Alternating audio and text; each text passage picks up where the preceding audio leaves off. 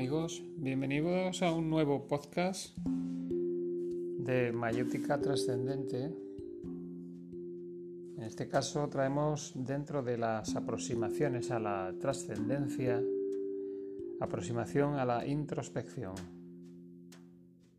Este audio, el contenido del mismo, que es obra original de Eric Tolón, puede ser escuchado y utilizado como una práctica contemplativa, una práctica de observación, como una especie de meditación también. Así que si puedes disponer para escucharlo de un espacio tranquilo, que nadie te moleste, puedes hacerlo o escucharlo de esa manera en una segunda audición. Comenzamos.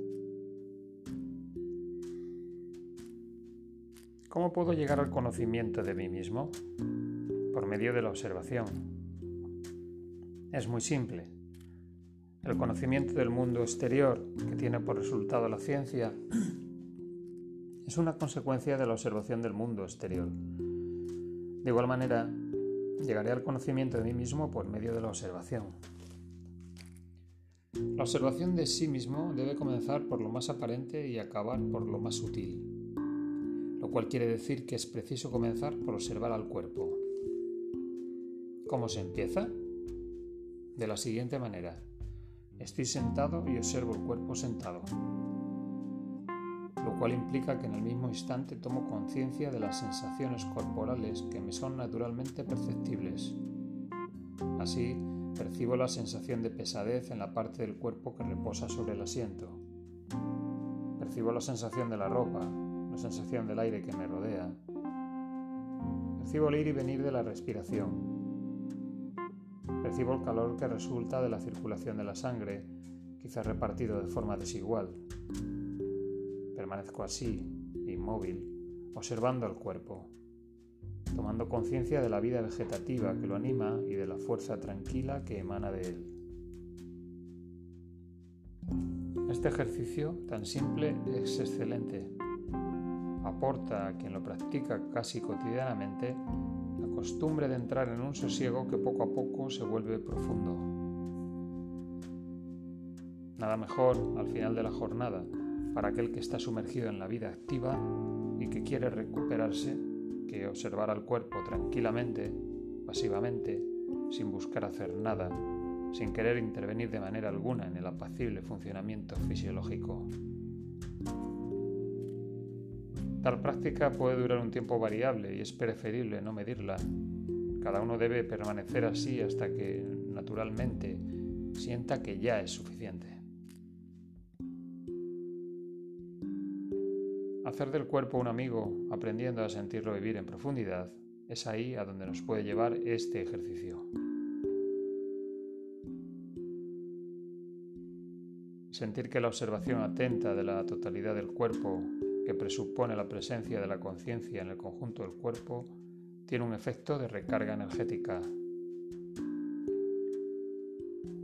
Constatar que esta recarga energética constituye una influencia vitalizante que impregna el cuerpo entero y que, sin que hagamos nada para ello, este último se vuelve más sano, más activo y resistente. He aquí donde desemboca la práctica durante años este simple ejercicio. Tan pronto como nos hayamos acostumbrado a sentir todo el cuerpo en nuestra observación, y para esto no son necesarios muchos años, haremos que la observación del cuerpo le suceda una segunda forma de observación, la observación de la mente. Esta observación, que en nuestra práctica debe hacerse después de la observación del cuerpo, consiste en prestar atención, en el mismo instante, a los pensamientos que habitan nuestro espíritu. Es preciso tomar conciencia de la manera en que los pensamientos se suceden y se desarrollan. Aquí también no hemos de buscar influenciar en nada. Con los ojos cerrados observar simplemente lo que ocurre en la mente. Nos daremos cuenta de que los pensamientos buscan arrastrar nuestra conciencia al interior de su dinamismo y que, para observarlos, es preciso hacer un esfuerzo de desenganche. Un esfuerzo de retroceso por el cual nos colocamos detrás de ellos y nos volvemos así el espectador de los pensamientos. No os desaniméis, no os impacientéis y durante mucho tiempo y con frecuencia os dejáis llevar por los pensamientos. Al dejarnos llevar, dejamos de ser el observador para convertirnos de nuevo en un hombre que piensa. Un hombre que piensa es alguien que, en lugar de ser el observador de los pensamientos y por eso estar de alguna forma desligado de ellos, se vuelve uno con los pensamientos y no se distingue de ellos. Para llegar a sentirnos distintos de los pensamientos que constituyen el objeto de nuestra observación, es preciso infatigablemente hacer ese movimiento interior de retroceso por medio del cual nos situamos detrás y nos volvemos el espectador. Debemos observar imparcialmente, sin preferencias, sin juicios, sin intento de control, todos los pensamientos que surjan.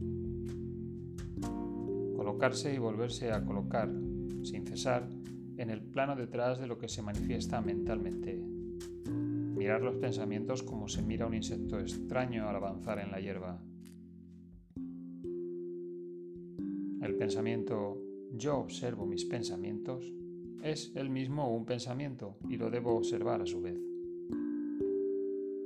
Sin cesar, tomar interiormente distancia hasta que nos hayamos instalado en la posición del espectador impasible. En esta observación aprendemos mucho sobre la fenomenología del psiquismo. Conoceremos por experiencia los diferentes mecanismos y estereotipos que engendran la sucesión de los pensamientos. La personalidad mental nos será conocida con sus hábitos y sus límites. Poco a poco, con la asiduidad de la práctica y el paso del tiempo, veremos que en la ejecución de este ejercicio nuestros pensamientos se rarifican. Sin quererlo, sin buscarlo deliberadamente, teniendo por único fin la observación, acabaremos por llegar al silencio mental. Nos queda saborear este silencio. Al ir creciendo nuestra familiaridad con el silencio, haciéndose más grande su intensidad, conocemos una paz profunda. Esta paz, si practicamos diariamente la observación, impregnará nuestra vida y nuestra personalidad. No es una receta milagrosa. Sin embargo, a lo largo de los años, en verdad, un hombre nuevo surgirá de esta práctica. ¿Cuántos falsos problemas, falsas preocupaciones se disolverán en la inmersión cotidiana de nuestro espíritu en la paz que se despliega cuando la mente se calla? cuántas ataduras pasionales, crispaciones dejarán de hacernos sus prisioneros. Qué fuerza y qué lucidez en la tranquilidad natural se volverá poco a poco una constante de nuestro carácter.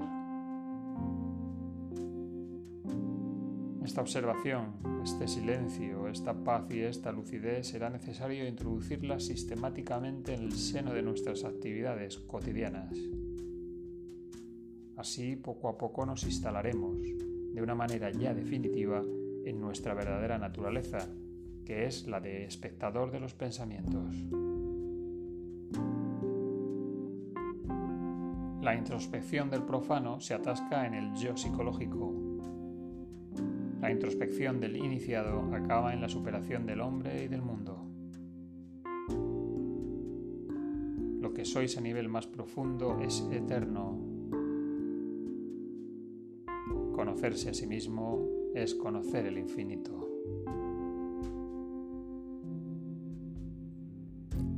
Bien amigos, y hasta aquí el episodio de hoy dedicado a la introspección dentro de las aproximaciones a la trascendencia. Si te ha gustado este eh, audio, puedes compartirlo en tus redes sociales para mejor difusión. Nos volvemos a escuchar en el próximo. Un saludo.